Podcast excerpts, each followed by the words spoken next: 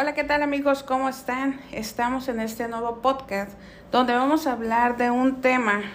o más bien un consejo que yo le podría dar a mi mejor amigo, amiga que quisiera comprar lo que es su casa. Todos sabemos que tenemos esa euforia y esa emoción al momento que pensamos en adquirir nuestra primera propiedad, donde muchas veces de jóvenes pensamos en que queremos independizarnos, tener nuestras propias reglas y eso, pero tenemos un desconocimiento muy amplio de lo que es adquirir una casa o vender nuestra casa, eh, ya que pues, no es cualquier cosa. Pero nos vamos a enfocar en cuando queremos comprar. Queremos comprar lo que es nuestro patrimonio y queremos eh, poder seleccionar lo que es el inmueble donde vamos a vivir, eh, que nos quede cerca de lo que es nuestro trabajo que puedan eh, tener los tiempos o sea un área que tenga lo que es un crecimiento de plusvalía y sea una zona segura. Entonces, los consejos que yo pudiera darles para comprar lo que es una casa es primero que me quede cerca de mi trabajo, de la escuela, a lo mejor de mis hijos, de o mis hermanos si van a vivir conmigo o de mis papás, eh, para poder tener una necesidad a lo mejor urgente poder estar cerca y no tener que trasladarnos de un lado hacia hasta el otro extremo de la ciudad. Eh, segundo es poder ver el tipo de crédito por el que vamos a poder adquirir el inmueble, ya sea por medio de un, un crédito institucional como Infonavit, Fobiste, hipotecario, o en su caso a lo mejor que tengamos ahorros o nos vayan a regalar a lo mejor, ojalá tuviéramos la suerte eh, de poder comprar ese inmueble. Entonces, una vez que ya podemos tener esa zona que es la que nos interesa, bueno, pues ahora ver el ajuste de lo que es nuestro presupuesto, ¿no? ¿Qué más quisiéramos todos poder vivir en un residencial de ensueño y eso? Pero a lo mejor nuestro primer inmueble va a ser a lo que es necesidad y ya después será uno de lujo. Entonces yo les puedo decir que no se desanimen en el hecho de que a lo mejor primero vayan a comprar eh, una casa de interés social, y digamos que tengamos un poco de frustración por no tener el alcance, lo que es el recurso para tener algo mejor, pero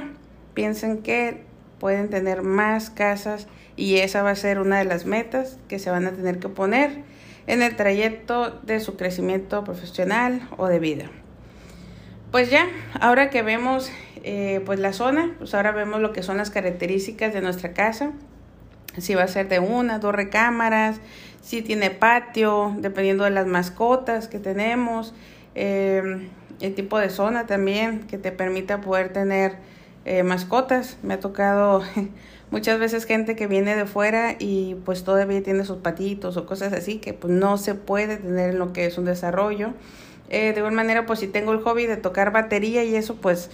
me va a ser imposible poder estar viviendo en una residencial o una privada porque tenemos un régimen condominal y no podemos hacer esas cosas. Entonces sí hay puntos muy importantes que todos tenemos que hacer un análisis social de lo que vamos a necesitar y lo que tiene que influir en nuestro alrededor para poder tomar la decisión. Una vez que ya tenemos este tipo de lecciones y eso, bueno, pues nos vamos a acercar con personas profesionales para que nos ayuden a través de su experiencia poder hacer un proceso. Eso de que te digan que es muy fácil y que solamente juntes la documentación, aunque no lo crean, es un proceso profesional que se tiene que llevar, ya que tanto la parte que vende tiene que tener un asesoramiento para que no tengan que pagar un impuesto de venta, como también ustedes llevar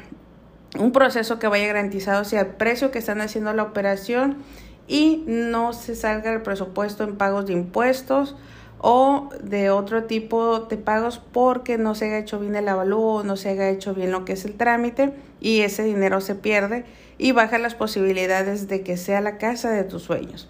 Entonces, pues ahí nos damos cuenta de que necesitamos tener unas personas profesionales, un perito profesional. Eh, muchas veces la gente se deja guiar de que los cartelones que vemos en la calle, de personas que prestan servicios de avalúos muy baratos, pues la verdad ese tipo de avalúos se llaman estimaciones de valor. Ni siquiera tiene un análisis profundo de una unidad de evaluación donde te diga el precio real y tanto la persona a lo mejor que está vendiendo su casa o el que esté comprando eh, no vaya a tener un buen asesoramiento y es una compra que no va a ser satisfactoria para ambas partes. Entonces es muy importante cuidar lo que es esos puntos, eh, ver que la documentación esté en regla, que no tenga ningún proceso jurídico por algún tipo de institución o muchas veces que desconocen personas que tienen sus negocios propios y tienen una demanda eh, por el SAT, por el IMSS y a lo mejor por descuidos fiscales, pues están teniendo un proceso atorado que no se han dado cuenta hasta que ya ustedes estipulan todos sus gastos y llegan a notaría y pues el proceso se cae. Entonces, es muy importante tenernos profesionales a nuestro lado, claro que sí, tanto para el que compra, tanto para el que va a vender, porque estos son los tips que nos van a hacer mejorar este, nuestra elección, nuestro proceso que sea de una manera satisfactoria y que tú te sientas feliz de ese nuevo patrimonio que vas a escoger, donde vas a vivir durante mucho tiempo y a lo mejor vas a estarlo pagando mucho tiempo y si no, si tienes un crecimiento profesional, pues obviamente te vas a ir a otro lugar distinto y así sucesivamente en lo que va a ser tu crecimiento. Entonces creo que este tipo de, de tabús en lo que es el tema de lo de adquisiciones de casas y ventas de casas, sí necesitamos tener a personas profesionales que estén cerca de este proceso para que no perdamos dinero, para que el proceso sea de una manera correcta y satisfactoria para nosotros como clientes.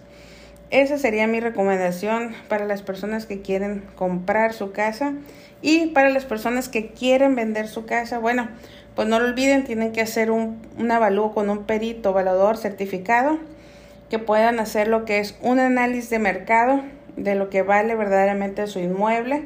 tanto para que la persona podamos decirle cuánto es lo que vale el inmueble, por si va a adquirir por medio de un hipotecario y su autorización solamente sea el 85, 90% del valor avalúo del inmueble, pues tenga contemplado esos gastos de diferencia que van a pagar y de gastos de escrituración que toda institución de crédito los descuenten del crédito. Entonces, una vez que ya tenemos eso, bueno, tenemos unos profesionales que nos están diciendo de qué manera no vayas a tener que pagar impuestos, eh, como las más destacadas que sería tu recibo de la luz, lo que sería tu INE a través de lo de la dirección o instituciones bancarias que estén domiciliadas con ese, ese inmueble que vas a vender o hasta una factura de gas. Entonces, una vez que ya tienes estos, puedes exentar lo que es impuestos por si alguien no se percató de eso en lo que es tu trámite y te salve a tener que pagar un impuesto de algo que estás vendiendo y que tienes derecho a vender sin pagar ni un solo peso una vez cada tres años. Entonces, ya que llevas ese proceso, ya que estás a punto de lo que es la firma, pues recuerda, tienes que entregar tus servicios al corriente, agua, luz, predial, para que la persona que esté comprando recibe nada más solamente los descuentos de su pago de casa y al año ya puede estar empezando a pagar sus adeudos de prediales y sus servicios, pues esos cada vez bimestrales. Ojo, muy importante, no acepten coyotes. Eh, mucha gente nos ha comentado a través de lo que es redes, de situaciones que han tenido de personas que no les hacen un proceso profesional, les piden dinero, eh, dejan tirados lo que son los servicios y por eso hay personas que están en desacuerdo con este tipo de procesos o la ayuda de este tipo de procesos que ahora en la actualidad eh, ser un agente de bienes raíces es ser una persona profesional, ¿no? Ya instituciones y sindicatos que están respaldando este tipo de profesión. Cada vez las instituciones de crédito piden más verdaderamente conocimiento, experiencia para poder prestar ese servicio y por eso es que ahora eh, pues ven a las personas más preparadas, con más asesoramiento, igual con capacitaciones hasta los mismos notarios para que ustedes sus servicios sean de 10 en lo que es su compra y la venta de su casa y sea el, servicio digno que ustedes merecen. Espero que esta información les sirva para cuando quieran comprar lo que es su casa o quieran venderla o a lo mejor un familiar que tengan que estén buscando esta situación o estén en este en esta etapa de saber qué hacer y no hacer para que tengan esta guía de estos sencillos pasos y puedan terminar con éxito su operación. Les mando un fuerte saludo.